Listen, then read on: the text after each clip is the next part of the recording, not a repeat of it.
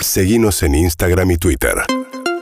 arroba urbanaplayfm Fabricio Ballarini, ¿cómo va Fabri? ¿Cómo andan? Muy buen día. Buen día, nuestro móvil terraza, ahí está pegando el sol ya. Estoy ahí rezando que no se termine nunca el árbol.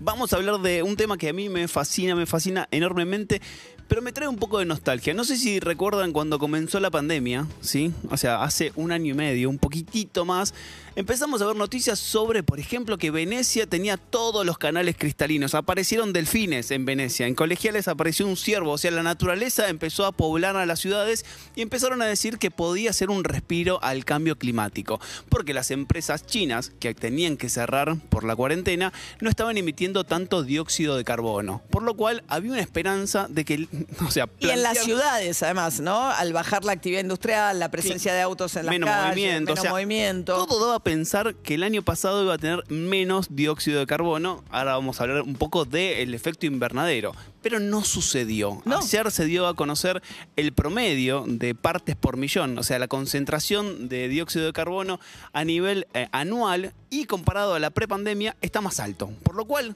pese a todas esas restricciones, pese a Al absolutamente... parate en la producción industrial en el mundo por la pandemia, aún así las emisiones de dióxido subieron. Claro, y es una noticia en, dentro de una semana muy especial porque el domingo eh, comienza la cumbre del clima donde se van a plantear que las metas que están eh, impuestas por los acuerdos internacionales no se van a llegar, o sea, es casi imposible y le están diciendo, miren, el año pasado, pese a las restricciones, pese a los acuerdos, no lo cumplieron, así que por favor tratemos, por favor, eh, insistentemente, pónganse las pilas porque si aumentan estos, estos gases, los gases de efecto invernadero, lo que hacen es, se concentran en la atmósfera, aumenta la temperatura y ese es el verdadero problema. Se aumenta la temperatura, se descongelan los hielos, si se descongelan los hielos, sube el nivel del mar y si sube el nivel del mar, se inundan las ciudades. Por ejemplo, está calculado que California va a estar inundado en poco tiempo, lo cual es bastante peligroso porque California tiene el PBI más o menos de casi toda Latinoamérica,